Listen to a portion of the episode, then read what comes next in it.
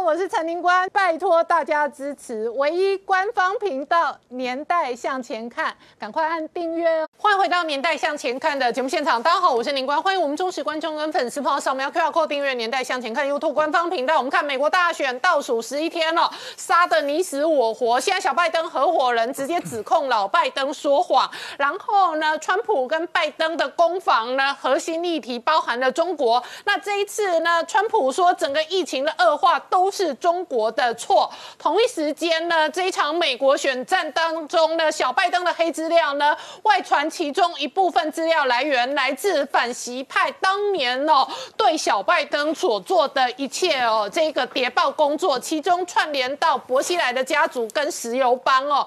然而就在这样攻防的同时呢，川普誓言打倒中国，而习近平呢表态一定要打倒美帝。打倒美帝的过程当中，习近平今天还有公开谈话，他说中国人民是惹不得的，惹翻了是不好办的。同时呢，抗美援朝的种种宣传呢，再度加大力道。他说呢，国家主权一旦受损的话，一定迎头痛击哦。习近平的路线越来越酌情，然而这个时间点，福斯哦又追踪了一个独家新闻报道。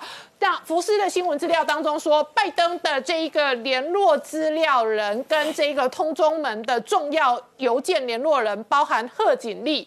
这一次哦，这个拜登家族，乃至于克林顿家族，乃至于贺锦丽夫妻哦，都足以说明美国内部有相当多的政界高层，他们确实是做了很多跟中国相关的生意，而且有人从中发大财。那这背后。会有多大影响？我们待会要好好聊聊。好，今天现场有请到六位特别来宾，第一个好朋友汪浩大哥，大家好；再来是财经新闻的台北支局长石板明夫先生，大家好；再来是宋承恩，大家好；再来是王以龙，大家好；再来是吴杰，大家好；再来是黄世聪，大家好。好，世聪刚刚看到的是川普在辩论场合当中讲到疫情都是中国的错。这一次哦，川西两人政治豪赌哦，一边是誓言打倒中国，另外一边是哦强调要打倒美帝。对，没错。事实上，目前呢，中国跟美国的关系呢，就如同我们这个看板里面讲的，打倒中国跟打倒美帝。今天呢，这个川普呢，他在整个辩论会场上面来说的话，他都说中国中国。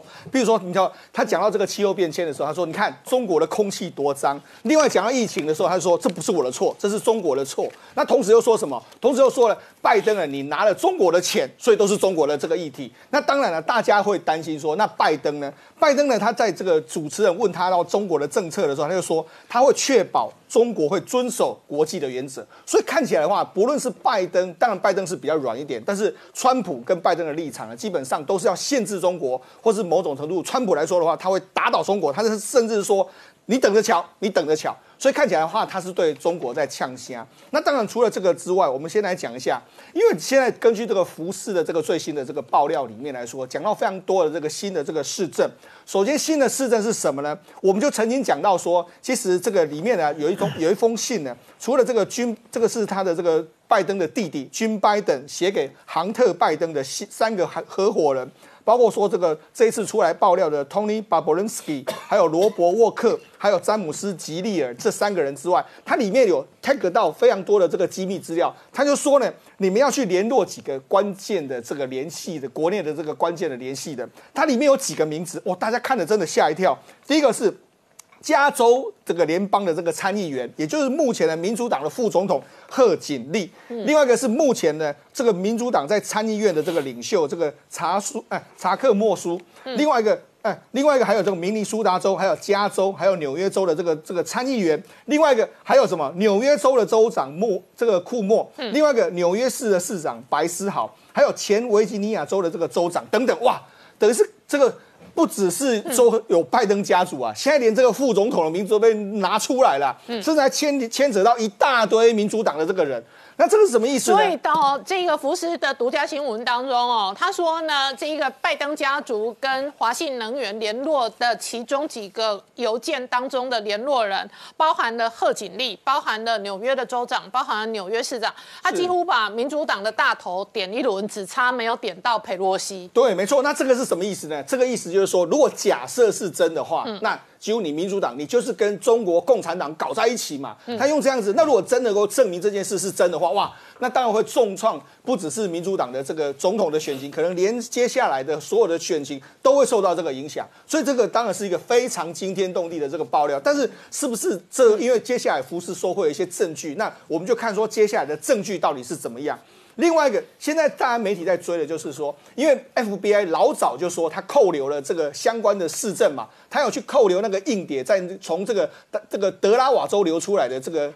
电脑修理店里面的这个硬碟，嗯，好，那根据目前媒体去追嘛，因为媒体去追说他们收收受这个证据的时候，因为美国都会有一个所谓扣物扣下这个财这个所谓物品的这个收据，那物品的收据里面都会有编号，那个编号里面来说，我跟大家讲，它这个编号是这个样子的，我写给大家看，是七二七 D，然后 dash B B A，然后 dash 三零六五。七二九这三这这样的就是这一个案件的编号。对，那这个编号有什么样的这个蹊跷呢？媒体就去追了。通常在联邦的这个 FBI 的这个页面这个办案里面，七二七指的就是洗钱的代号。OK，那七二七 D 的话，就是表示说可能跟洗钱还有跟洗钱以外的活动。嗯，另外一个就是还有可能有跨国活动。所以等于是说，这个编号里面告诉你，现在联邦在洗钱，对，联邦在调查，还有其他的活动。所以联邦调查，哎，洗钱在美国是相当重的重罪。所以表示什么？哎，洗钱跟这次的案子，这事实上它的金流里面来说，或多或少也很多跟洗钱相关。所以表示什么？其实 FBI 似乎是有抓到了某些的证据，或是某些的事据，他们就直接判断说这是跟洗钱相关的这个状况。好，所以这个一些很多证据来说。似乎对民主党或是对拜登家族都相当相当不利。嗯，另外一个《纽约邮报》又爆出另外一个新的这个消息，他就说呢，事实上在这个这个几年前的时候，两千零一十七年的初的时候呢，当时的亨特拜登，嗯，跟他的前妻呢正在进行离婚的这个诉讼。嗯，那么美国的离婚诉讼的话，一定都是说，哎，我们财产要均分啦，要怎么样一个状况嘛？就没想到在那时候呢，他们的律师呢写了给亨特拜登一封信。这封信是说，哎，很紧急，很紧急。为什么？因为牵扯到说，当时的亨特拜登有说，哎，我有一颗钻石。那一颗钻石来说的话，亨特拜登曾经在外面的这个场合里面秀出这这颗钻石。那这颗钻石大概是二点八克拉。如果是二点八克拉的时候呢，根据这个拜登的前妻估说，哎，这个有八万美金。那当然，这个亨特亨特拜登说是一万美金。那为什么要讲到这件事？因为这牵扯到后续的财产分配的问题嘛。所以就这个这个事情，假设这件事情是真的。那当初的这个亨亨特拜登的说法是说，哎，我是从这个叶简明那边给我的，叶简明给我一颗这个二点八克拉的这个钻石嘛。那二点八克拉钻石，他还曾经秀给当时的纽约客的这个报道，那他还说啊，这个他给我的时候没关系啦，我老爸当时已经不是美国的副总统嘛，所以他认为没有关系。好。那假设这个真的是真的话，告诉你什么？叶简明曾经真的给这个亨特拜登这颗钻石，而且这颗钻石是二点八克拉，而且他认为说啊，我我老爸已经不是副总统了，所以没有关系。哇，那这可是一个非常严重的状况，因为如果你可以签到他跟叶简明的关系是从他跟他老爸的时候就建立的关系，哇，那这个可能是牵扯后面又牵扯非常非常多。好，那除了这个之外，我们一直讲到说这个华信能源，那华信能源到底是他拿到了什么好处？我们就从几个案子跟大家讲。第一个，华信能源呢，他在这几年的时间呢，在这个二零一七年这个叶简明被抓之前呢，你看他在俄罗斯也要传说他要买下俄罗斯的第二大石油公司。然后在乌克兰有相当多的项目，甚至前一阵子捷克跟台湾关系那么好，也是因为叶简明去那边投资，承诺了很多投资就没了。另外一个现在什么？现在谈到的是一个非洲的投资，因为非洲投资牵扯到一个人，我们知道一个胡慧中，就是我们都很知道的一个影星，她的老公叫何志平。嗯，那何志平现在，因为他现在前一阵子他被美国抓起来，为什么被美国抓起来？他就说，因为你涉嫌呐。替这个华信能源呐，这个公司呢，去贿赂当时的，包括说像查德啦，还有乌干达等等的政府。那为什么这个样子？因为他们说华信能源要进去查德去探勘石油。那探勘石油的话，因为这个案子来说的话，如当时呢，其实在这个查德这边探勘石油是谁？是我们台湾的中国石油公司啊。就没想到，因为这个这个案子呢，导致我们中国石油公司的这个。单呢就被华信能源拿走了，嗯，所以你看现在越来越多，越来越，但是现在的吊诡的地方是什么？在跟这个亨特拜登相关的这个案子里面来说，现在有很多人其实都找不到他的人，比如说这个叶简明目前已经被抓了，那很多人都消失了，所以更让这个案子呢充满了非常多的悬疑性。但是无论如何，现在美国 FBI 参议院甚至美国媒体现在也准备要追了，所以我觉得后续呢，应该这个效应呢会像滚雪球一般的这个越来越滚越大。好，那我好大哥，我们继续办案哦，在这一个亨特拜登的哦这个。后哦，贪赌门当中有几个关键人物、关键角色。美国的方面，第一大角色是亨特拜登，他到目前为止都消失。那他面对他种种的这一个各式各样的指控都不回应。然后叶简明，我们追踪过，《纽约时报》两年多前就报道叶简明人间蒸发，现在生死未明，所以他也不会是关键证人了。尽管他在这个案子当中他是关键角色。那另外一个是网络爆料的疑似博家后人的博甜甜，那目前为止生死未明，目前为止也看不出来哦，会直接哦第一时间站出来。那反倒是第一时间站出来的是小拜登的合伙人，那。这一个是美国人，他们说他今天的记者会说他家三代海军啊，所以他是一个呃热爱爱国的这一个军人世家出身。好，这是第一个线索。第二个线索是刚刚世聪讲到德拉瓦州的这一个案子呢，其中涉及洗钱。那大家都知道，德拉瓦州是美国的相对免税天堂。我给大家一个概念，老美大概有上市公司，可能有一半左右都注册在德拉瓦州，有好几个原因。第一个原因是。这个州的那个呃销售税哦，它是免税的。第二个，它有很多那种低税的政策，比方它的房屋房产也比较低税。第三个，它有很多股东揭露呢，保护呢最凶，就是说呃有很多股东权益往来啊，它不见得要像那个公开资讯这样子大量的揭露。所以长期以来，德拉瓦州都是一个重要的洗钱天堂。然后这一次显然拜登家族的账户可能也在这里。对，嗯，德拉瓦呃州啊，德拉瓦州这个呃，Joe Biden 他自己是那个州选出来的参议员，而且他这是他老家。对他长期是担任那个州的参议员啊，前后呃四十来年啊，所以他现在也是住在那个地方的。所以呃，当时他去他儿子拿的这个呃。笔店去修的这家店也是在那个德拉瓦州嘛，所以他就是呃报告了这个修电脑的电脑店的老板报告了这个联邦调查局以后，是由德拉瓦州的联邦调查局去把这个电脑啊没收了嘛啊收去了。那么所以从这个角度来讲，这个事情是现在还是由德拉瓦州的联邦调查局在调查这个案子。同时昨天不是。呃，卢迪·吉尼亚尼他说他已经把这个硬碟，从从电脑上 download 下来的硬碟也交给了德拉瓦州的警察嘛。所以美国是不同系统嘛，联邦调查局和当地州警察他们是各自独立的嘛。所以等于可能现在有两个政府机构要调查这个案子啊。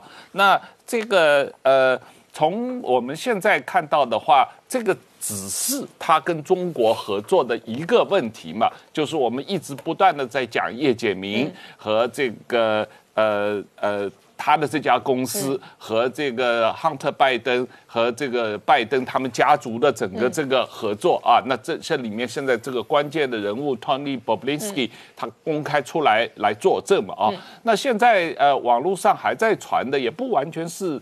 传言了，因为这个也是在过去几年一直被报道过的，他们也自己承认的，就是跟中国银行合作的渤海华煤的这个基金嘛，啊，这个今天川普在这个呃呃辩论辩论中面也一这个间接的有提到这个情况嘛，就是呃这个故事实际上稍微更复杂一点，我觉得也可以再讲一下啊，就是这个。在这个呃，小拜登跟着他爸爸做了这个呃空军空军二号去中国的时候，大概在二零一三年开始就是接上了头嘛，跟中国的这个接上了头。然后呢，这个中国的政府的机构开始跟他合作搞一个基金，这个基金叫做渤海华媒在渤海基金，然后这个基金里面的一个管理公司，嗯，这个管理公司就是负责管理这个基金的管理公司是可以抽成的，大概每年有百分之二的管理费，然后你这个基金挣的钱的部分，它还要另外收百分之二十嘛，嗯，那这个基金现在一开始估计大概有。十十五亿美元，现在估计这个管的资产已经到了六十五亿美元。那么，呃，大家算这个六十五亿美元一年百分之二，然后呢，这个还有百分之二十的 performance fee，所以大概一年光百分之二的 fee 就有一亿三千万美金，然后再加百分之二十的。这个 capital gain performance 这样的一个 two twenty 嘛啊，这个大家呃知道，凡是这个 private equity fund 都是做这样的结构嘛啊。那么这个管理公司，嗯，Hunter Biden 担任董事，这是公开信息。对。然后他因为他爸爸要选总统了，对，所以他就辞了这个董事。但是他已经担任这个董事很多年了。嗯。但是他在辞的时候。他花了四十万美金，嗯，买了这家管理公司百分之十的股权，嗯，但是大家都知道，刚这个管理公司管了六十五亿美金的资产，嗯，一年光这个呃没有 performance，只是基本的收费的话，管理费就有一亿三千万美金，对，那他百分之十的话就一千三百万美金了，对，啊，那如果是还有百分之二十的 performance 的。呃，费的话，他一年很容易就挣到五千万美金，也就是说，Hunter 拜登拿了这家管理公司的百分之十的股权，花了四十万美金，但是一年有可能挣五千万美金。嗯，啊，这个故事发大财是发大财，现在在网络上有很详细的讨论。对，那这里面有一个关键的点就是。为什么中国政府要给这个基金注入这么多资金呢？这里面我们昨天这个节目上有提到一个人叫车峰，对，他是戴香龙的女婿。女婿戴香龙以前做过中央银行行长，但是在他女婿认识拜登的时候，那几年，二零一三年那个时候，戴香龙是做过很长一段时间中国社保基金的理事长。嗯，那社保基金通过。底下的很多投资，特别是通过嘉实基金管理公司，啊，直接投到了这个渤海华媒基金里面去了。所以，呃，本质上这个都是安排好的。这个最终的协调人啊，怎么调度这个资金？为什么中国政府要这么努力的来资赞助的话呢？现在呃，媒体在披露，主要是杨洁篪。对，杨洁篪这个跟啊老拜登的关系。非同小可，嗯，非常深。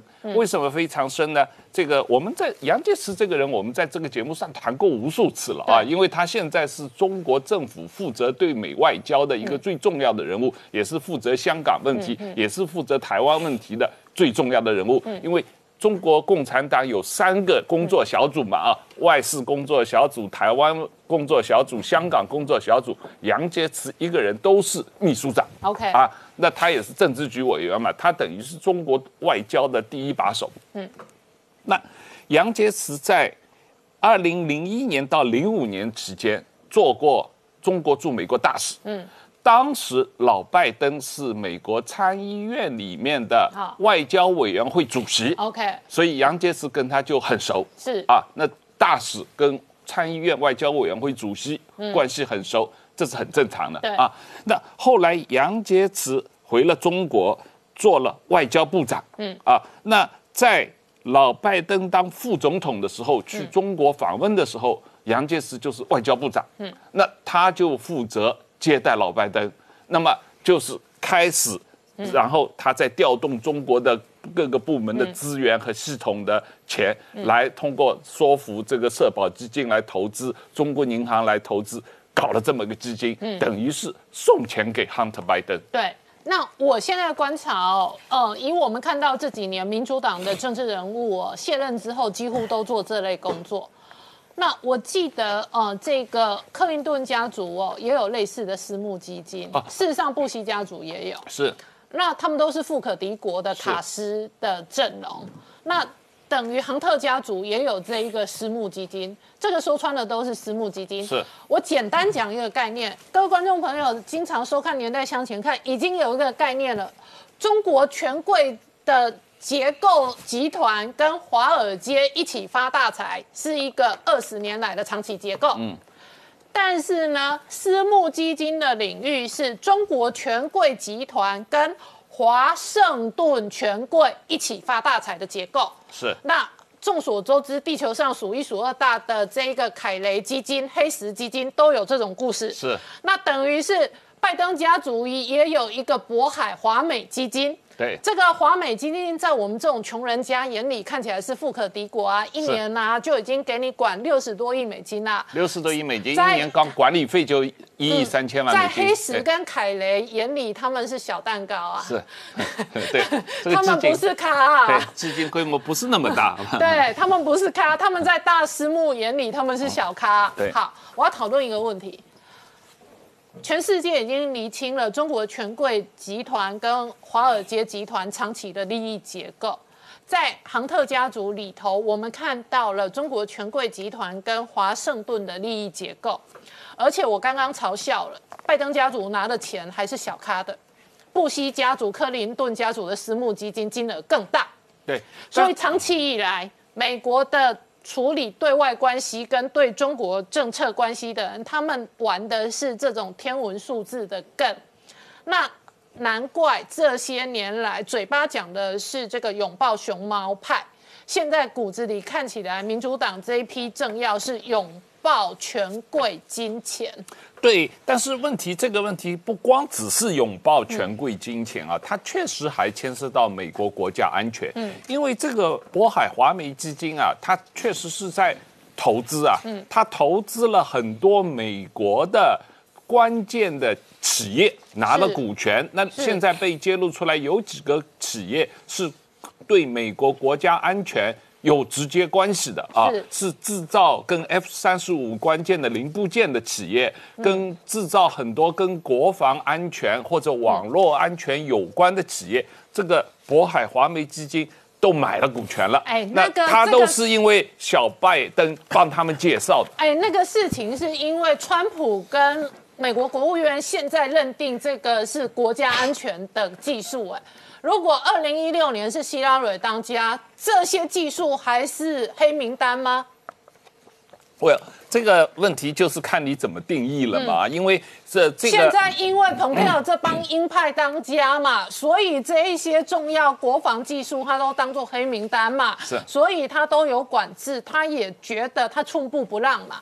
但是二零一六年如果是希拉蕊当家，这些技术会是黑名单吗？啊，那当然他们就大肆收购了嘛，他们把美国的 F 造造这个呃 F 三十五的洛克希德马丁全部买下来也是有可能的，对呀，因为这个中。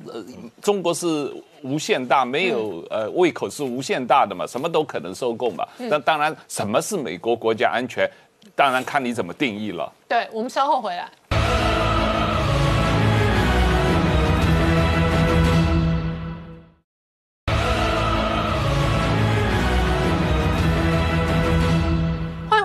年代向前看的节目现场，我们今天聊的是美国大选只剩下倒数十一天了。川普今天在辩论场合上哦说，所有疫情造成的损害都是中国的错。然后呢，习近平这几天拉高拉大抗美援朝的路线，走的是打倒美帝的路线。好，传闻刚刚看到哦，川普跟拜登的攻防，除了外交议题之外，还有相当多的内政议题。对，今天的呃最后一场选举的这个选举前的辩论是在田纳西举行，其实都在。谈疫情，呃，特别是这个内政问题。刚刚看到的川普的这个疫情呢，其实他的表现相当的好。今天川普是中规中矩，因为上第一次的这个辩论之后，他收到很多的负评，然后他的支持度往下掉，就是因为他强化。那么今天第一方面是因为这个消音的规则，第二方面就是川普呢，呃，拿着执政优势。呃讲了很多政策的牛肉，比如说刚刚的疫情其实是非常精彩的，因为主持人问他说，如果你当总统会有怎么样不同的处理？川普真的娓娓道来，而且他用自己的经验说，我自己经过这个，所以我学到很多，所以我会保护人民，而且我们的医药是有的，所以我们希望能够开放，然后不让疫情掌握你的生活。相对来说，拜登就是老话，就是攻击川普说太慢啦，没有计划啦，没有标准等等。好，拜登是一个光说不练的，比如说他都是说我要做什么要做什么，然后说怎么做是没有说的。比如说，啊，他说要让这个俄罗斯、伊朗还有中国都要付出代价，但是问到说。要怎么付？没有完全没有说说要怎么样付出代价，反而是川普都是有方法。比如说，他就说我要降，要给这个最低工资，然后让让立法让这个小从从小就来美国的人可以得到公民资格。还有呢，说我呢要让石油业能够转型到绿能。那拜登呢讲这些夸夸而谈，川普就问他说：“你做了八年副总统，你做到什么？”嗯，那拜登就一再逼问，一再逼问，最后说。我没办法，是因为国会挡我，就是这样子。各位去看那个辩论，非常精彩的一段。然后呢，今天另外一个就是说，川普希望能够回答说。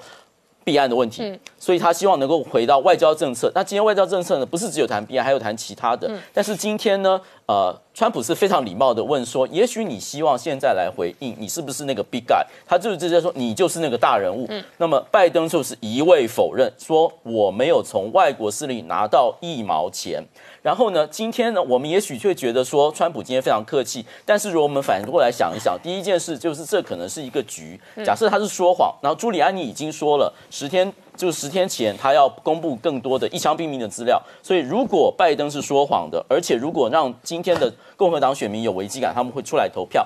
然后呢，今天的个人风格其实是值得注意。这一张就是。他在看表，你知道在后面就我们真的很担心，他好像要随时要倒下来，现在是好像要赶快结束，所以他有看表的。然后呢，川普是非常快，比如说在这个页岩油的事情，他说我没有那个拜登否认，川普回。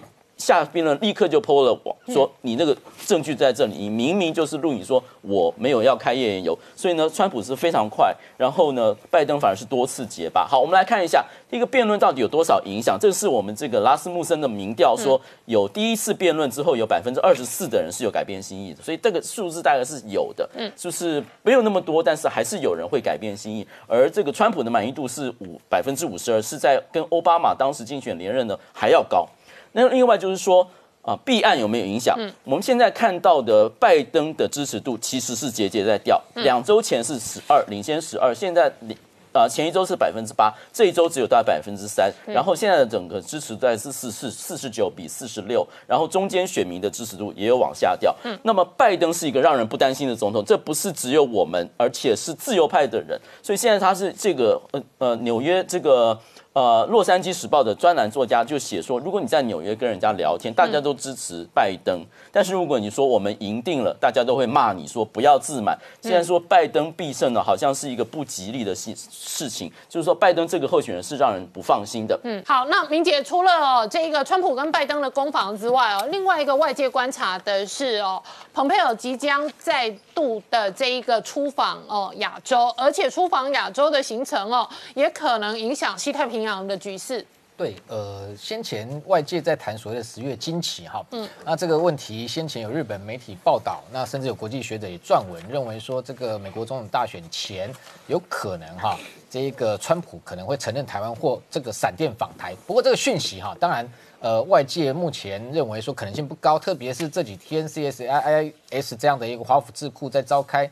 一个呃研讨会的过程中，他的一个副总裁哈叫葛林，还有另外一个中国问题专家葛莱伊哈，同时针对这个问题哈，都认为说这个可能性的确是不存在哈。那不管是川普如何的不可预测，但是在选前这几天啊，我们看到他选战这个打了陷入焦灼的情况之下，那不太可能花三天时间哈跑到这个所谓台湾来访问哈。不过这外界关切的一个另外一个人选哈，就是说。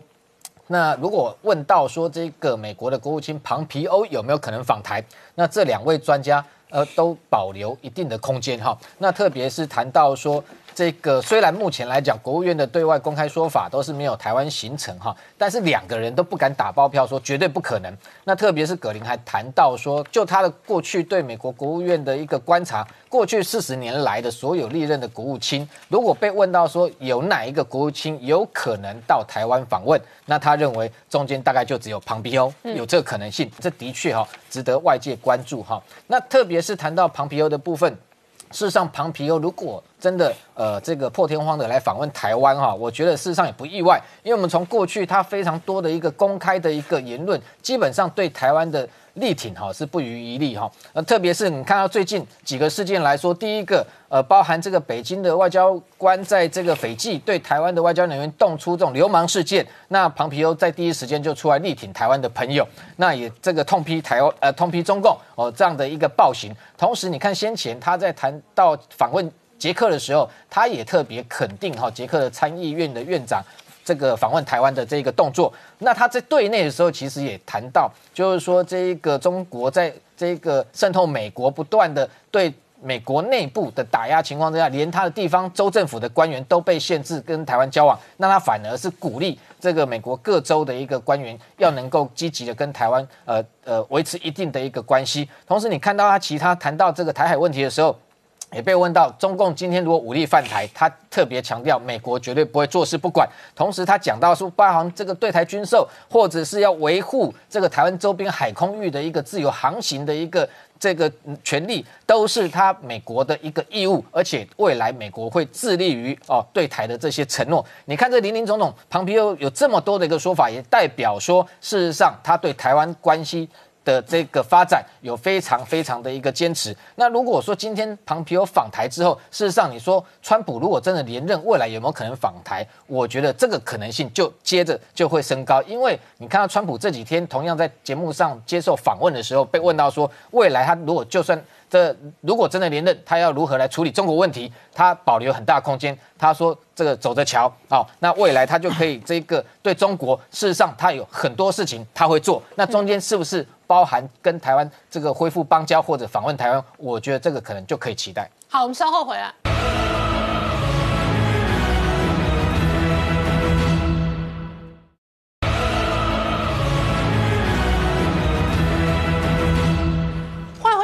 向前看的节目现场，我们今天聊的是美国大选打得如火如荼，你死我活。然而这个时间点，习近平连续几天拉高基调，打的都是抗美援朝的这一个传统路线。今天更是公开讲话，他说中国人惹不得。石板明夫怎么观察刚刚习近平的讲话很凶？他说中国人惹不得，搞霸权、霸凌、霸道，最终死路一条。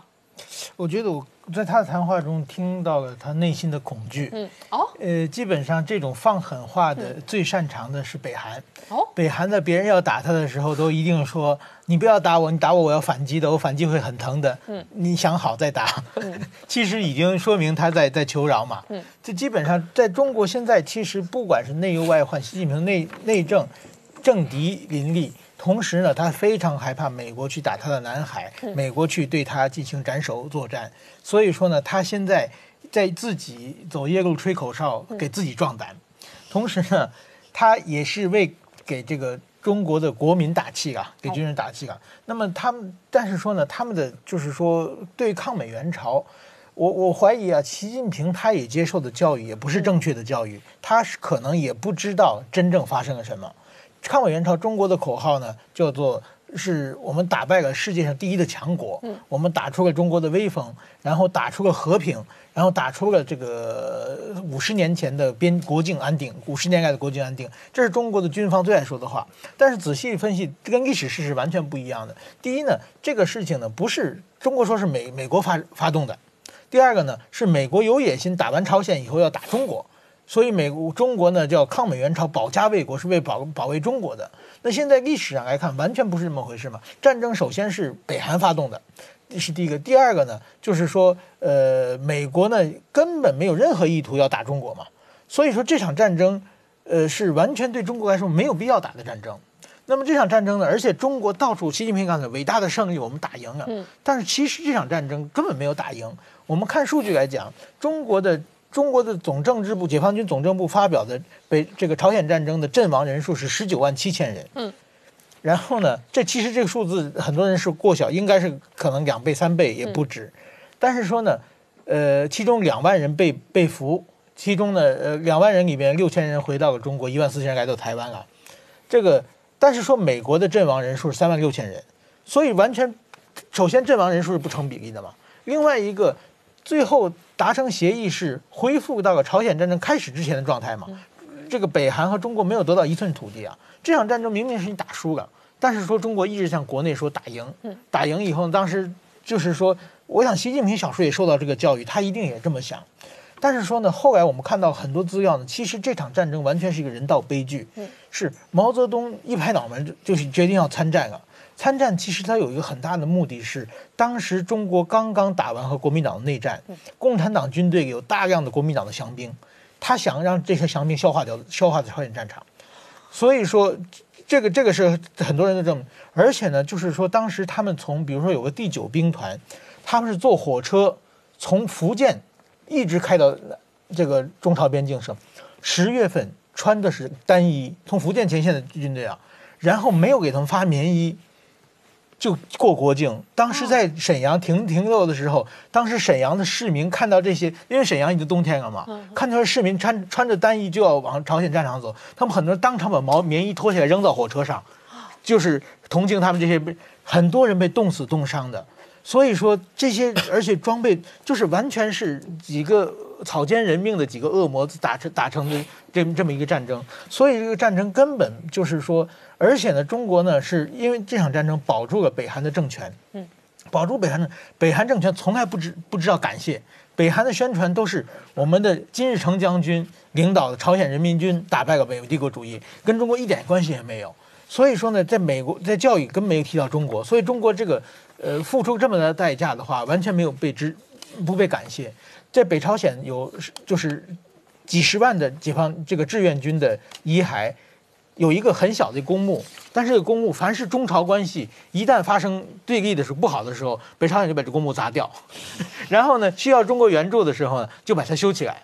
所以说，但是中国呢同时也是一样，中国呢也是。跟美国关系不好的时候，就开始大提抗美援朝；跟美国关系好的时候，这些人所有人都不提。那么今年是七十周年，习近平做的很大。然后六十周年基本上没人提。五十上一次是五十周年的时候做的很大，是江泽民。为什么呢？那是两千年嘛。嗯。前一年的中国的这个南联盟大使馆被美国的误误炸了，死了几个中国人嘛。嗯。然后中国就把它大做特做，然后就开始全国挑动反美情绪。当时我在中国社科学院读书啊。当时我记得很，所有人啊不许考托福，因为反美嘛。哦。然后那那那个时候留学生、研究生都想都想到美国留学嘛。对。不许报名。然后呢，这个《人民日报》是写的，我们今年全全民反美，竟然报考托福的是零。这还不让考吗？然后呢？但是说几个月之后可以考的时候啊，大家都报名，因为上次没有考嘛，挤破头要托人送礼才能报上名啊！真的？对对对，所以说呢，政府宣传的反美其实是假的，真正的一般人还知道这个中政府在骗人，我们要去美国留学。好，我们稍后回来。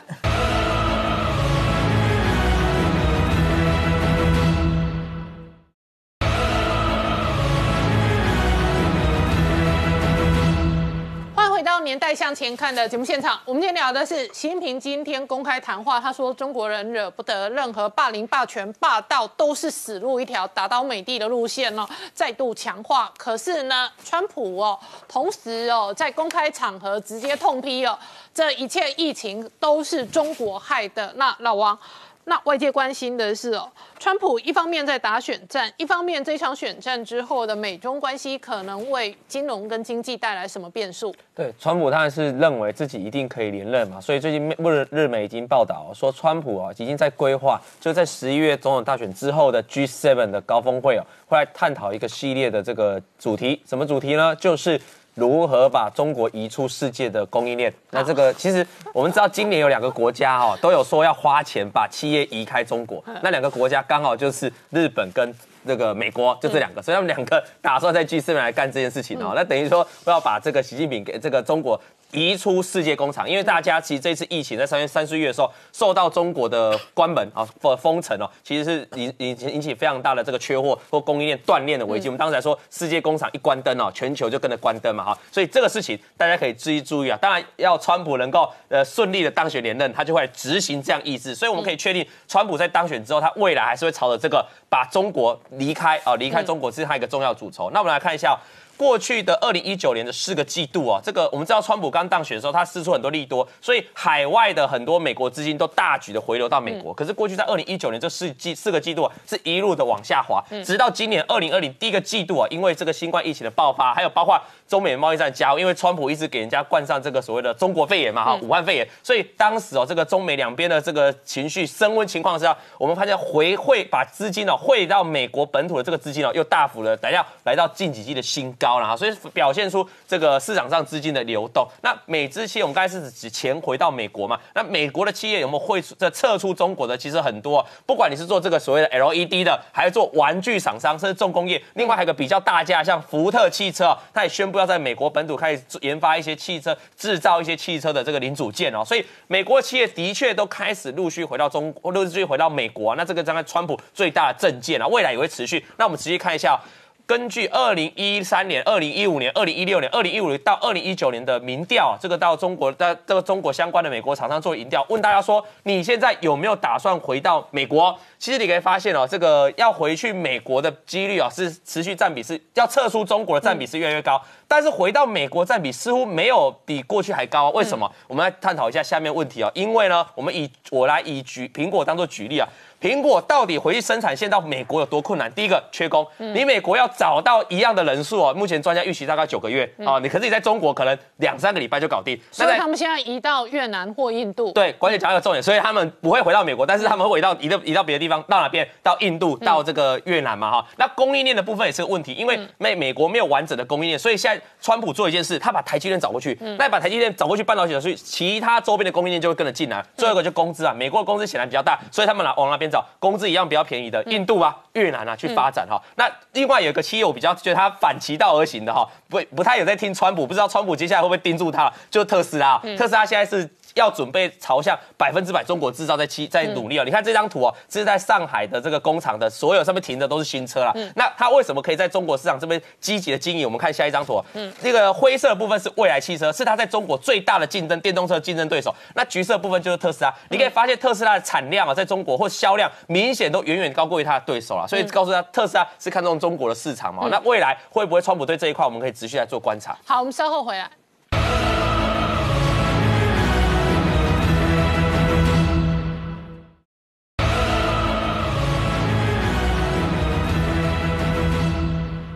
回到年代向前看的节目现场，我们今天聊的是美国大选打得你死我活。那同时呢，习近平今天公开讲话非常强硬，他说中国人惹不得，而且他说任何霸凌、霸权、霸道，到最后都是死路一条。可是呢，美中关系很鲜明，造成的第一个影响是供应链。那这两年来的供应链大举的移开中国，现在看起来是川普主导的相关的政策带动了一个很大的效果。那我们来沙盘推演，如果川普当选，供应链的发展可能会是怎样？那如果拜登当选，供应链可能怎么发展？呃，我觉得这个问题现在已经发展到呃两个阶段，第二个阶段了。第一阶段确实是川普因为中美贸易逆差打关税战。然后要啊，美国企业减少对中国的依赖，把供应链搬出中国啊。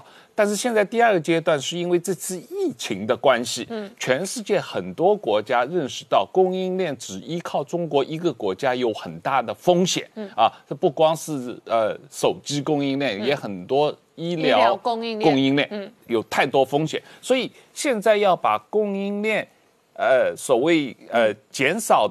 单一依靠中国的风险，而这个多元化供应链的这个声音，不光是在美国了，而且在日本、在欧盟国家都有啊。这是第一个。第二一个，民主党呃现在也基本上采用了川普类似的政策，拜登也公开说，如果他当总统的话，他也要有更多的政策来鼓励美国企业。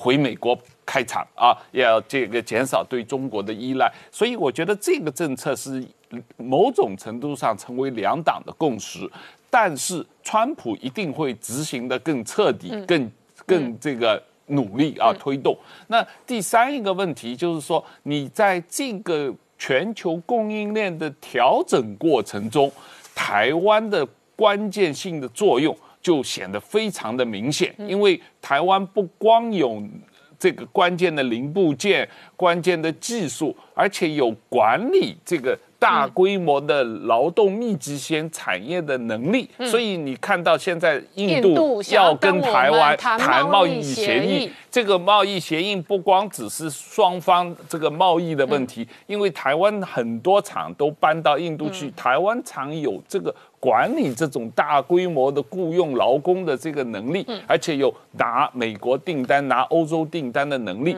这一方面的优势，台湾显得非常的明显。好，今天谢谢大家收看《年代向前看》，也提醒我们忠实观众跟粉丝朋友扫描 QR Code 订阅《年代向前看》YouTube 官方频道。我们 YouTube 平台上面有超过六千整影片资料库，同时呢，我们不定期也会上架网络影音的独播版。今天也有上架一支，欢迎大家看好看满看到爆。我们见证历史。我们同时在 IG、脸书、Twitter、Telegram 上面都有官方的账号，欢迎大家分享、订阅跟追踪。谢谢大家收看。谢谢。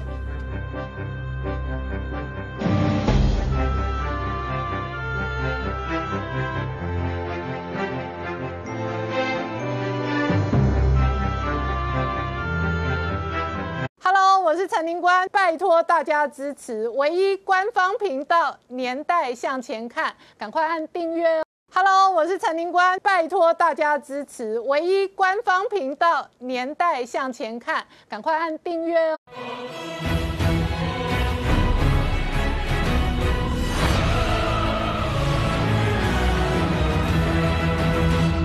年代向前看，向前看年代。大家好，我是林官，欢迎我们忠实观众跟粉丝朋友扫描 QR 码订阅《年代向前看》YouTube 官方频道。倒数十一天选举，今天川普跟拜登辩论，辩论会前三个小时，小拜登当年的合伙人直接出来召开一个公开的记者会，他直接讲老拜登说谎，老拜登就是他们合伙股权当中的大人物。同时呢，老拜登跟他们有面对面的交谈过，而他本人也留下三只手机呢。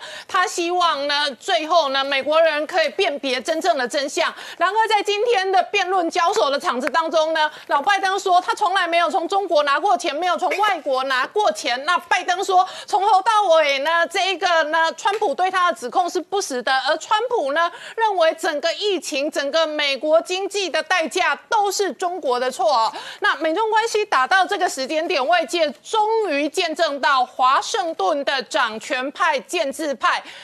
拜登们这些年来如何发中国财？不仅仅是拜登家族，当时时任国务卿的凯利家族，乃至于克林顿家族，整个美国内部民主党的建制派，这事呢，事实上不断的曝光过去几年跟中国交往不能说的权贵秘密，而且这个权贵秘密当中，从中国曝光出来的资讯，有一部分如果真的是来自反习派的复仇，包含了。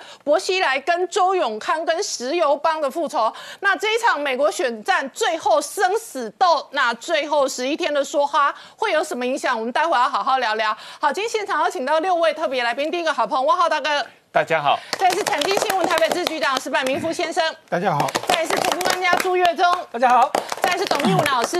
大家好，再是吴杰。大家好，再是黄世聪。大家好。好，今天川普跟拜登辩论之前呢，小拜登当年的合伙人 CEO 昨天发表公开声明，他说呢，他们一家三代都是美国的军人，他承认海军的军官，而他呢，这一个天佑美国，他要出来说实。话话当然，外界也观察，是不是也有相关的特定的正确的资料已经在司法单位手中，然后呢，相关人证陆续跳船，而且跳船出来直接指证指控拜登家族。好，石从刚刚看到的是哦，昨天发表公开声明，而且丢出这一张他穿美国海军军装照片的小拜登当年的合伙人哦，他们呢是跟这个中国华信能源重要的合作的这一个伙伴，然后他本人以证人身份在美国总统辩论之前直接出来公开召开记者会，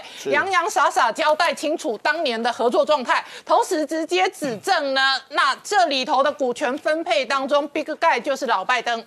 对，实际上在今今天的这个辩论会之前呢，来了一个神秘嘉宾。他在这个辩论会场没有多远的这个万豪酒店里面来说的话，因为昨天我们看到是他的声明稿，他今天就直接出面了。这个 Tony Brum Brumsky，他主要是这个之前呢，这个拜登家族亨特拜登呢，跟这个华信能源呢，他们合资的一家公司叫 Sina Hawk Holding 这家公司，他是他的执执行长。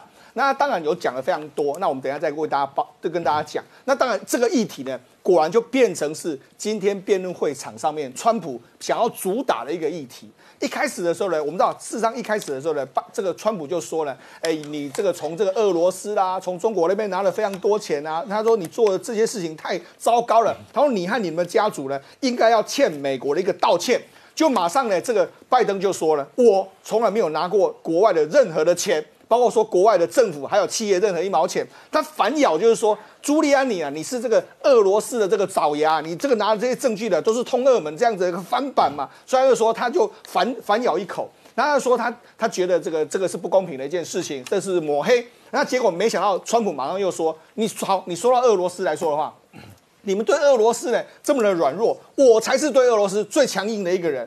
然后紧接下来的话，他就说了，他就说这个你不要忘记了，有来自地狱的这个笔电啊，难道你说那些报道都是假的吗？难道这个地狱地狱的笔电上面都是一些俄罗斯的骗局吗？所以他们两个对于这件事情里面来说的话，有相当多的这个交锋。那交锋的状状况之下来说的话，我们必须讲，其实川普杀的不够狠。但是拜登呢，闪的有有够厉害，所以这个在两个在辩论场合上面来说的话，其实并没有有真正的这个大火花出现。但是呢，其实现在大家反而比较关心的是这个 Tony Barbolonsky 他在这个会场上面说的事情。第一个，因为他在昨天的声明稿里面来说，说的非常清楚，说我是我们一家人都是从事海军，那我们都是。标准的军人子弟，我是很爱国的。那我之前也当过美美军的这个部队，我还受过这个核能的这个相关的这个训练，所以我是训练有素的军人。你们不要怀疑我，因为他的名字呢是俄罗斯人的名字。然后你不要怀疑我，因为我是二二级的话，你就认为二二亿的话，你就认为说我不爱美国，不是这样子的。再就是说了，他说为什么他会跳出来呢？主要的原因是因为他觉得拜登说的都是一些不不实的这个状况。譬如，他说。拜登说他从来没有跟他儿子说过这些事情，但是他的从他的声明稿跟他自己出面指控说不是这样子的。拜登呢其实有介入这些事情，他甚至还说了那个 big guy 就是那个我们之前看到那个封那个信上面来说的话，ten percent held by H for the big guy，他证实说那个 big guy 就是拜登。他说：“为什么呢？因为他是说我们在讨论的过程里面来说的话，这个亨特拜登呢，都一直把这个 Big Guy 啦，或者说 The Chairman 啊，就一直就是他老爸。嗯，他甚至还说他老爸有非常多跟他讨论的这个状况。虽然说其实拜登说他不知道这件事情，他觉得他没办法接受。嗯，那他会跳出来。还有另外一个原因是因为为什么？他说其实呢，一开始的时候呢。”中中国有一家叫华融资金，华融这个基金的，他要汇一百哎一千万美金到这个这个所谓 Sino Holding 这家公司里面来，但是没想到呢，亨特拜登说，哎，你这个一千万美金哦，不要汇进来，嗯，你说你要先汇五百万给我们家族，因为那是我们家族的的钱，那这个跟这个一千万是无毫无相关，就只能够汇五百万来这个地方，一千五百万，另外我要汇到我们家族，这个这个 Tony 伯伯巴伯伦斯基他就非常生气。那这样子违反这个我们的约定啊！我是这家公司的这个执行长，我当然要。为这家公司来做这些相关的这个这个权益的保障，你不能够这样子，你好像把这家公司当成是你们家人这样一个一个状况。所以因为这五百万，所以跟让他跟拜登呢有了一些嫌隙存在，这也是他为什么要跳出来一个非常重要的原因。当然，他今天在会场上面来说的话，他同时还展示了三只手机。嗯，他说我有另外三只手机，这三只手机里面来说记录了非常多跟拜登的一些相关的这个状况。他说呢。因为他过几天呢就要接受到美国参议院要传证他。他说他在参议院传证的时候，他会有一些证据，或是会再继续表达他的这些事情。那好，除了这些事情之外呢，因为他就讲到一件事，他就说，其实这是另外一个媒体报道的。福斯就说呢，根据他们掌握到的一些讯息里面来说的话，这个 Tony Babolinsky 呢，他曾经跟拜登吃过饭。为什么？他就说，其实这里面有很多简讯里面来来说的话，有说，哎。这个巴布林斯基跟这个亨特拜登说：“哎，请告诉我，那我什么时候来要跟你的这个叔叔，还有这个叔叔就是 Jim Jim Biden，还有这个父亲一起吃饭？那地点在哪里？那文件呢？这个要用繁体字还是要用简体字？结果当这时候呢，亨特就回答就说：哎，我时间我还不确定啊。那中国法律文件通常用什么文字呢？他说用繁体字。他说好，用繁体字。就马上亨特又说什么？亨特就说：我老爸。”在十一点以前呢，他不会来吃饭。嗯，但是我跟我叔叔 Jim 呢，我们会在十点呢到他下榻的贝弗利希尔顿的酒店去见面。好，那这个这个简讯到此为止。但是后来的简讯是什么？后来的简讯呢是这个 Tony Babolinsky 告诉这个 Jim 就说：“哎，我很高兴啊，能够跟你相处啦。那跟这个拜登的拜呃 Joe 能够抽出时间谈话，这是非常好的一件事情。所以意思是什么呢？”意思是说，他其实 Tony Babolinsky 他其实也有跟拜登说过这个话。嗯，那如果 Tony Babolinsky 都跟拜登说过这个话，Tony Babolinsky 就是负责拜登家族的这个所谓 Signal Holding 跟这个华信能源合作这个公司的执行长嘛。嗯，所以你要说拜登说他完全都不知道，这就完全就完全可能就在说谎。嗯，所以他等于是公开的出来说。拜登其实是有说谎的这个嫌疑，甚至他还证实了拜登在这个 holding 公司里面 involve 非非常的深，甚至他还说了五十趴都要给北拜登他们家族拿走嘛，所以他出来的这个指控呢，当然是有，因为我们一开始是说只有这个他的声明稿，现在他整个人出来了，而且他现在也要准备接受美国参议院的约这个约谈，我们知道。在美国参议院，如果你讲的话是假话的话，哎，这是非常重的联邦重罪哦。所以我觉得这整个事情，而且这个事情他的说法的真相是可以厘清的。对，首先他自己在这个记者会画面上，他最后提供三只手机，对，然后三只手机留下当年的所有联络记录，这是第一个。是。第二个，他直接讲哦，在某些场景之下，他跟老拜登是 face to face 面对面，是，就是说他们不方便写在文件上面的，可是他们面对面交谈。是。然后老拜登当时是。任副总统，对，所以他的某一些公开行程的记录，在当时有没有到餐厅，有没有跟他吃过饭，面对面，是这个都是容易厘清跟求证的。对，没错。事实上，这些行程呢。哎，不要说是这个，他是这个，如果是位高总位如位位置如副总统，在一般你要查到的话，其实也蛮容易查到他的这个相关的。所以你只要把他的行程跟这个 Tony Babolinsky 他们讲的话，他们的时间点能够兜起来的话，其实这里面来说的话，Tony Babolinsky 说话的这个可信度就相当高。尤其是接下来，现在这些相关的证据都已经交付到美国的这个联邦上上面去了嘛？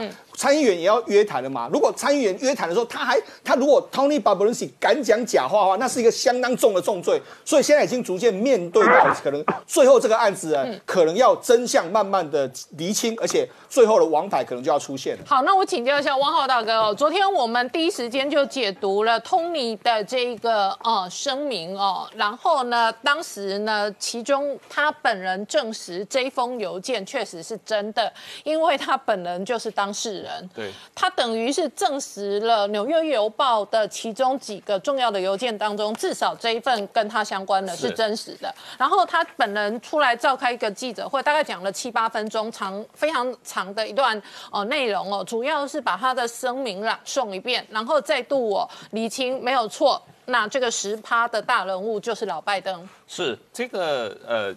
情况在过去二十四小时有了重大的突破啊！因为第一次有一个直接的证人公开站出来，有人证有物证啊，而且他是愿意直接参加参议院的聆讯，而且他说他愿意把这些物证都交给联邦调查局啊。那么在这个直接的人证物证里面，很明显的这个拜登是。知情他儿子在做什么的，而且他要从这个他儿子跟中国的华信能源的呃合作中间得益的啊，老拜登是要从中得益的。那么这个呃，Tony Bobolinsky 他自己说，他从来都是投票投民主党的啊，然后他一家啊，从他爷爷到爸爸到他哥哥到他自己。全部是美国军方的海海军的啊职业军人啊，所以他非常爱国。然后他呃很明显的是认为这个。呃，拜登在公开场合中一再撒谎啊，一再撒谎，公开撒谎，否认他知道他儿子在做什么啊。然后他现在就是要揭穿，他不光是要揭穿他儿子在做什么，而且要揭穿他老爸知道他儿子做什么，他而且是他老爸很多事情都是直接批准、直接同意的啊。所以这个呃，这个呃事件的进展，我觉得对于整个调查。啊，或者整个案子的讨论增加了很大的这个呃 credibility 可信度啊，因为这个人证物证俱在嘛，一开始只是有电邮，现在人家已经跳出来说，我就是这个电邮上的这个名字，我就是这个人嘛啊。那呃，下一步呃，当然了，川普今天在大选的辩论会上也。追打这个事情不放啊！当然，川普没有办法在辩论会上就这个这些案子的细节，嗯啊进行讨论。他只是讲你的这个电油门啊事件，你的 laptop from hell 啊，你们家族从俄罗斯、从乌克兰、从中国受益啊，你要向美国人民解释清楚。嗯，那当然，拜登是不承认，他说我从来没有向外国拿过一分钱啊。哎，我打个岔，拜登讲这句话，我第一时间看他们辩论的时候，我认为有语病啊。拜登说：“我从来没有从中国拿一毛钱。”其实某种程度是对的。因为是他儿子拿的钱，是，然后再来他儿子在上缴加库给他，是，所以拜登是从儿子那里拿钱，所以如果你真正的追现在的整个金流跟证据，人家都跟你讲清楚了，亨特帮他老拜登哦，这个挂名挂名代持代持股份嘛，代持十趴，对，所以是亨特从小拜登从中国那里拿钱，是，但是呢，老拜登。找小拜登拿钱，是，所以。老拜登在辩论会上并没有说谎，因为他并没有从中国拿钱，他是从儿子那里拿钱。对，但是儿子从中国那里拿钱。是这样，是这样，是这样。这个老拜登他当然也知道这个问题的重要性，所以他一再要回避嘛，他一再是说，所以他讲了非常技巧的话，他说我没有从中国那里拿半毛钱。这句话本身确实没有说谎，他在误导群众。对。他是从他儿子那里拿钱，问题是他儿子的钱都是从中国来的，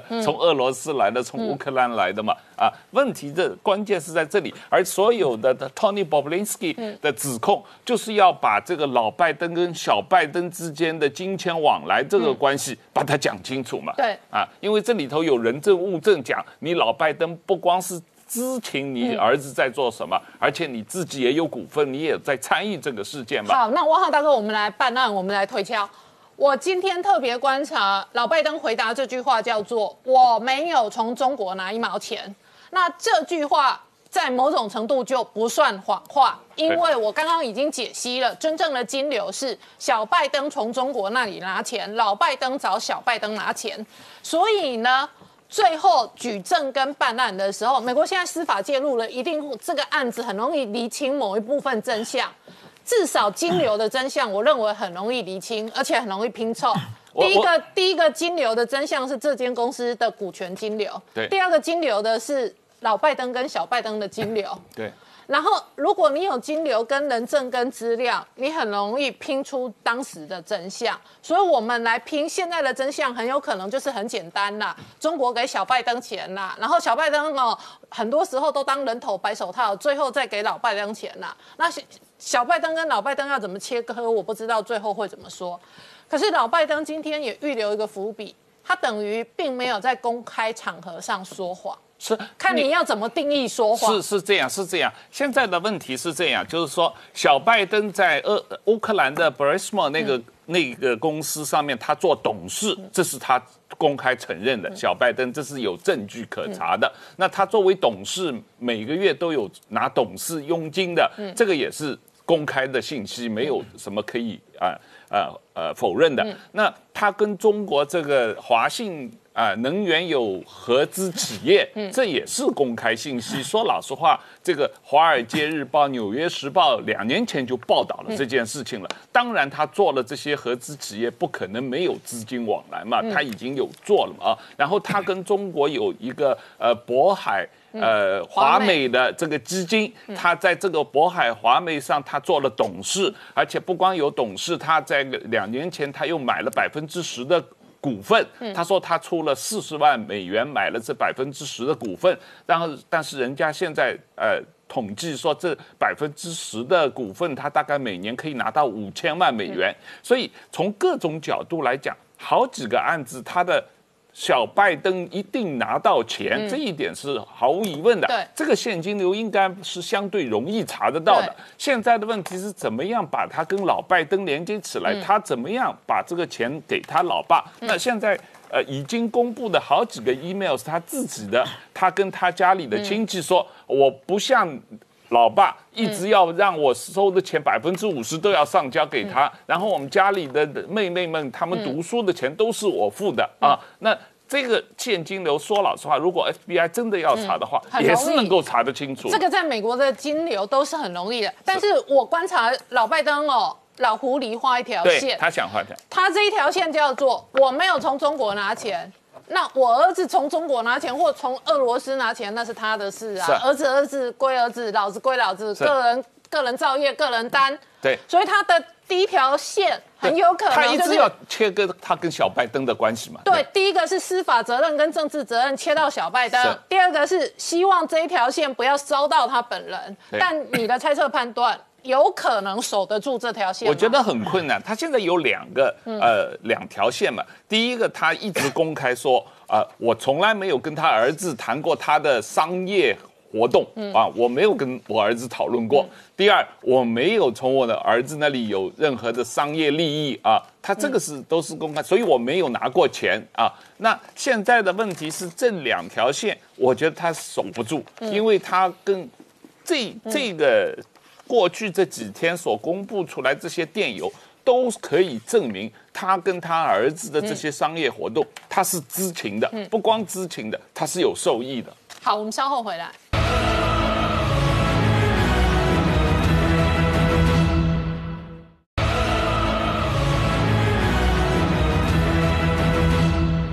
回到年代向前看的节目现场，我们今天聊的是美国大选倒数十一天哦。今天一方面，川普哦，在这一个辩论的场合哦，直接追问老拜登到底是不是 Big Guy 哦，那有没有从外国拿钱，从中国拿钱？那老拜登是回应说他没有从中国拿半毛钱，但是小拜登的合伙人不但写了声明说老拜登有拿钱，从头到尾有知情，而且曾经跟他们碰过面。好，岳中，我们刚刚看到的是小拜登当。当年的合伙人昨天发表公开声明的 Tony，今天出来召开记者会，那很冗长的记者会的其中一个片段，是他说他不想埋葬任何人哦，是，但是我感觉他是出来自保的哦。那再来哦，小拜登当年哦。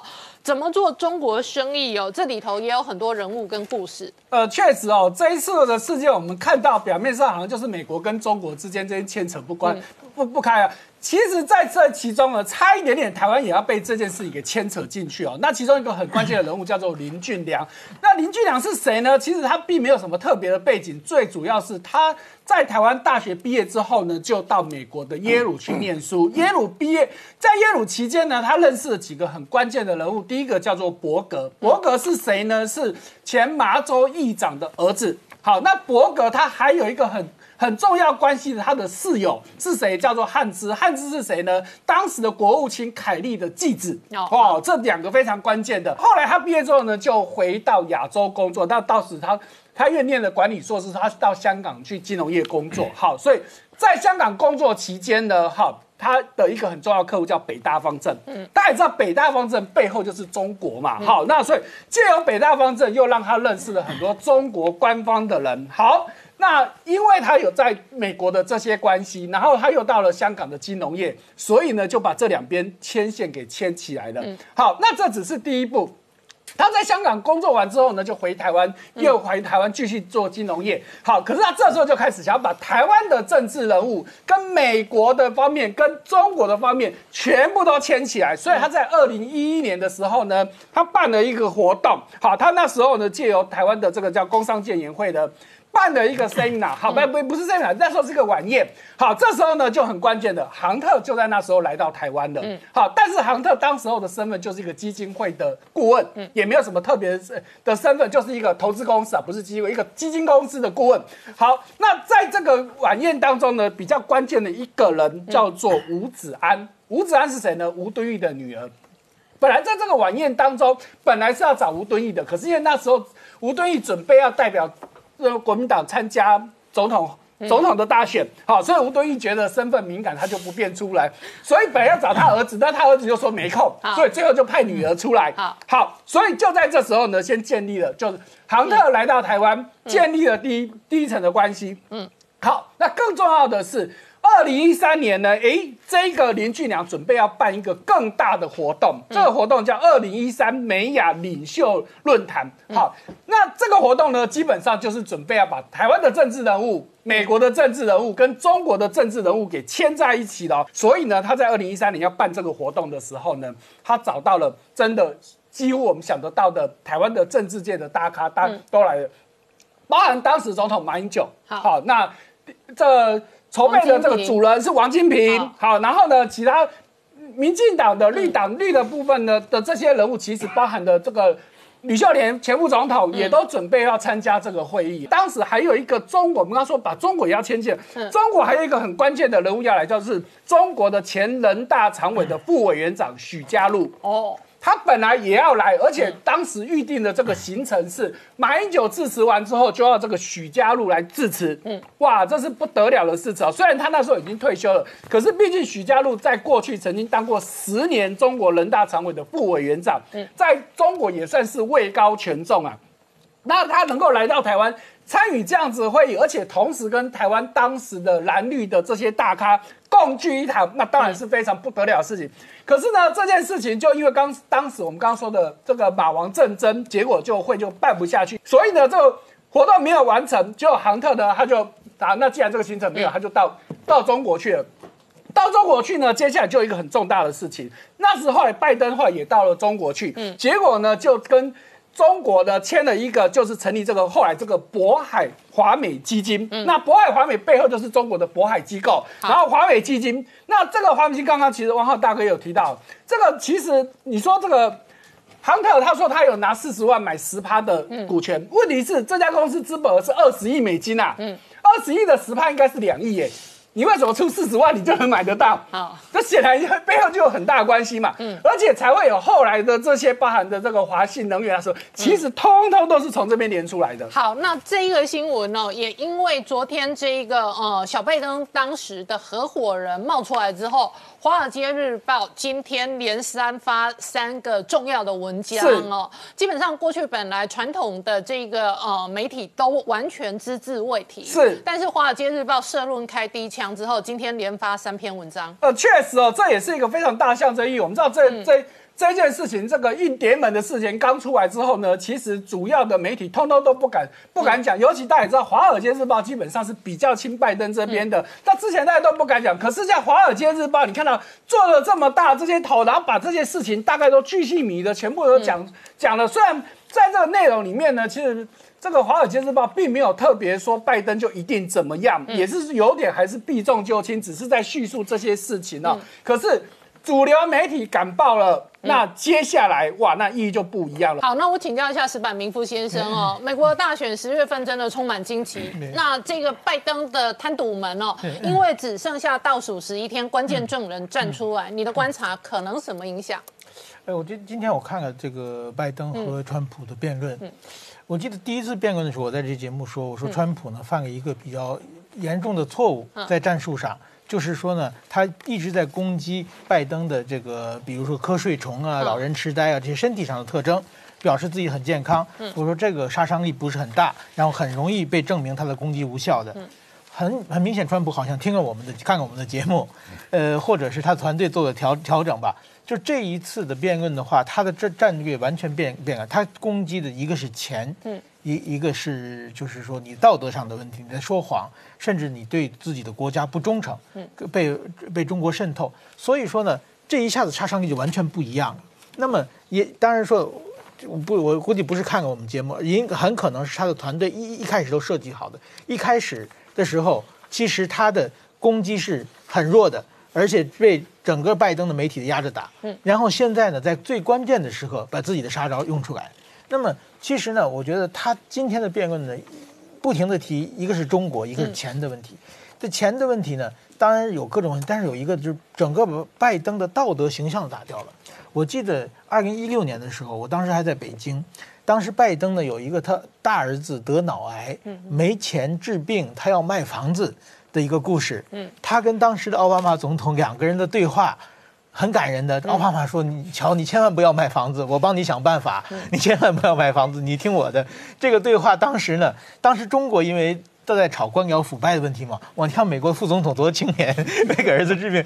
这个这个说的，当时但是现在一看，这都是一千万美元、一亿美元、两亿美元的数字，哪里需要卖房子嘛？嗯，所以说当时。或者当时卖房子是演的公关啊，对，演的公，或者是他和他骗个奥巴马，或者他跟奥巴马两人骗合合伙骗了全体美国，他骗了全世界嘛。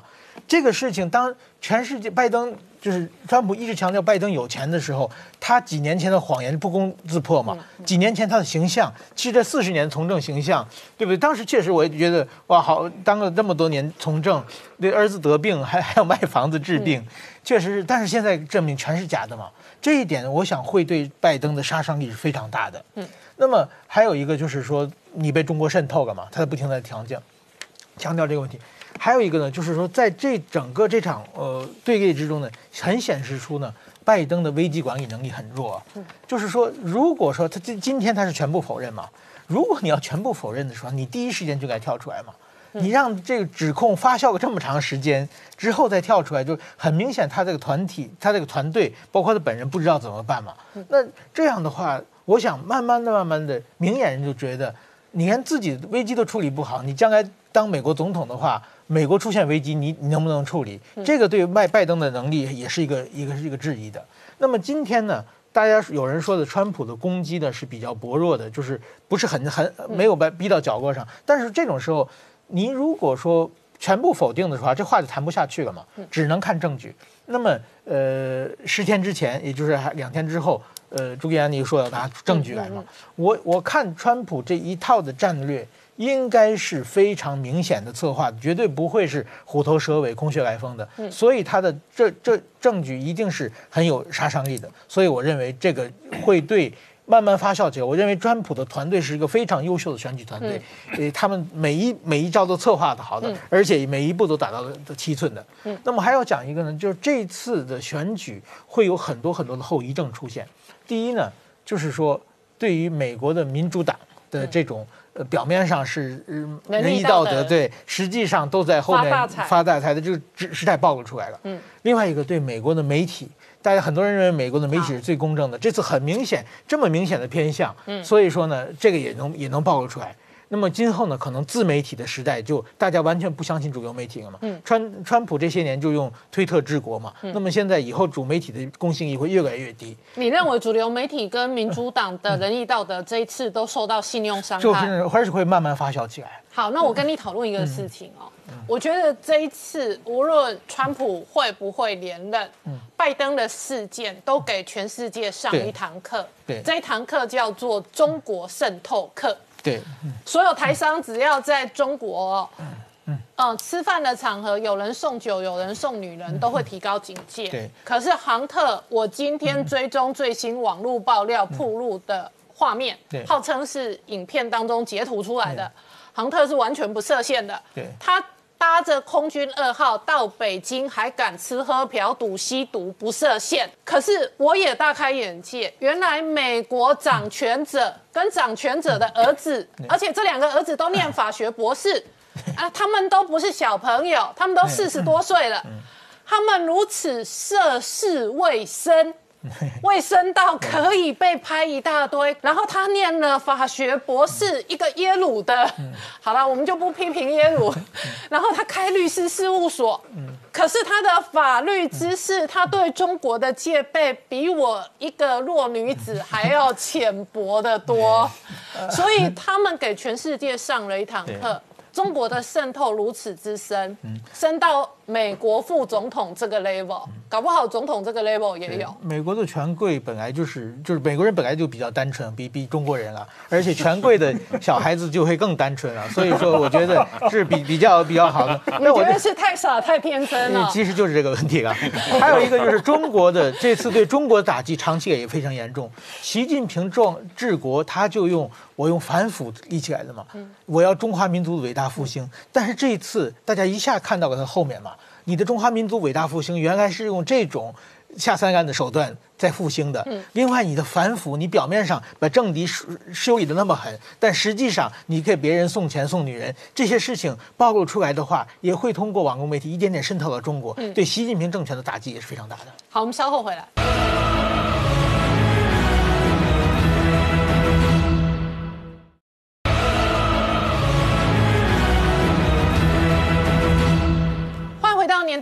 看的节目现场，我们今天聊的是美国总统倒数选举只剩十一天，今天最后一场辩论。那川普当人追打这一个中国贪渎们，董老师刚刚看到的是川普跟拜登两人今天的攻防。好，呃，我觉得这一场辩论哈，如果是从辩论的技巧跟策略来说的话，我是觉得双方平分秋色，因为。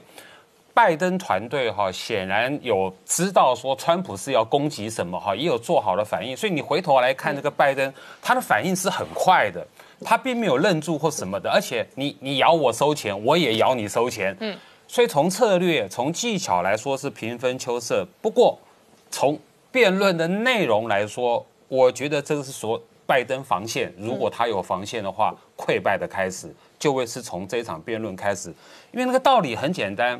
你咬我收钱，我也咬你收钱，但是呢，这个拜登咬川普的哈是第一个，是那个那个税税金，嗯，那个税金少的可怜，那个钱的数目很少。第二个，哎，对不起啊，交税是合法的，嗯啊，可是你拜登，你拿的钱，你你这个家族拿的钱哈啊，你那个就是诡辩，就我没有从这个这个任何外国拿一毛钱，这就是诡辩。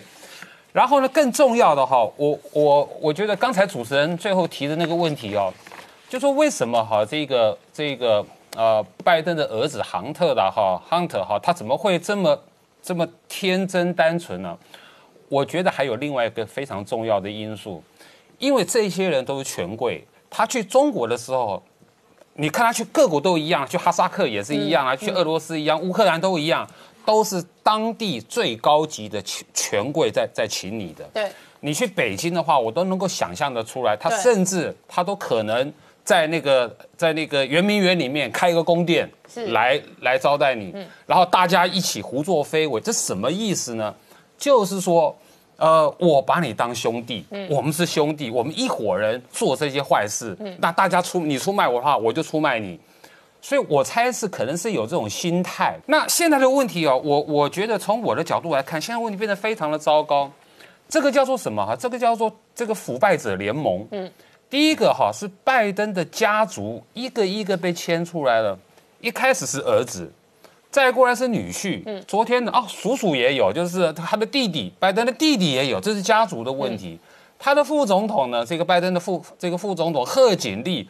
她的这个老公也是也是家族的问题，他开个律师事务所开了三四十年，原来专门做中共的这个这个国企的啊官方的这个工作，所以一方面这是一个贪贪贪腐者联盟，第二个方面啊，我觉得这个在辩论的时候呢，川普呢有压了一句话，嗯，好，我是一个爱国者。然后呢？刚才那个作证的哈，这个这个布林斯基，对，啊，作证的时候他也讲了一句话：，我是一个爱国者。嗯，你现在就说你你前面看到的是钱贪腐的问题，你后面呢还有个叛叛国国家安全的问题，对，都已经我觉得那个线索都已经埋在里面了。这什么意思呢？它既是一个呃腐败者联盟，它又是一个叛国者游戏的问题。所以我觉得最后，所以就算十一天之后拜登选票上哦，这个赢得第一阶段的胜利，这一场攻防可能哦不会结束的。最后贺锦丽或成最大赢家。呃，我觉得后果很可能是这样子啊，因为这个在美国过去的历史上是有是有这个案例的嘛，这个就是尼克森嘛，他的这个水门案选前就爆发出来，可是尼克森一样选上，可是他后面案子一样在嘛，尼克森还是要下台。现在看起来，因为拜登的问题。光从现在公布出来的，我不知道哦。到了明天，人家已经公开了，明天要要公布不雅照了。嗯，但是到今天为止，我所看到的证据就已经够吓人了。我刚刚说了，它不只是一个贪腐的问题，它还有一个美国叛国的问题，美国选举的不不确定性哦。我觉得到目前为止哈，恐怕世界各国的无论是哈你是幕僚啦哈，或是我已经没办法去评估去判断，嗯，因为这一场美国选举所它所呈现出来的不确定因素是过去历届美国选举之中最多的，也是最不确定的，已经到了无法评估的阶段。而且它通信投票又创了历史新高，是。然后有一些这一个绝大多数的观察，主要的通信投票者哦，来自民主党的支持者。所以民主党的铁票事实上也是倾巢而出的，三千万，已经花三千万了。这一种通讯投票，去呃上一届才一百六十万啊，这三千万要怎么处理？嗯，所以说这是一个最高的不确定性。第二个最高的不确定性就是你不知道未来的十天，一天一天的还有什么东西爆出来。嗯。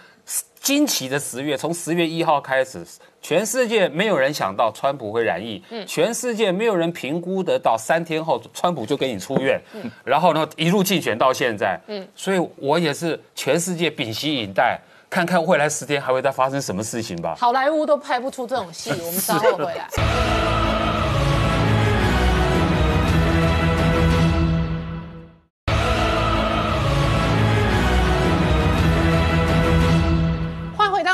前看的节目现场，我们今天聊的是哦，拜登的贪渎门哦，还在政治攻防发酵。然而他投书了《世界日报》，他说呢，如果他当选会强化台湾的关系。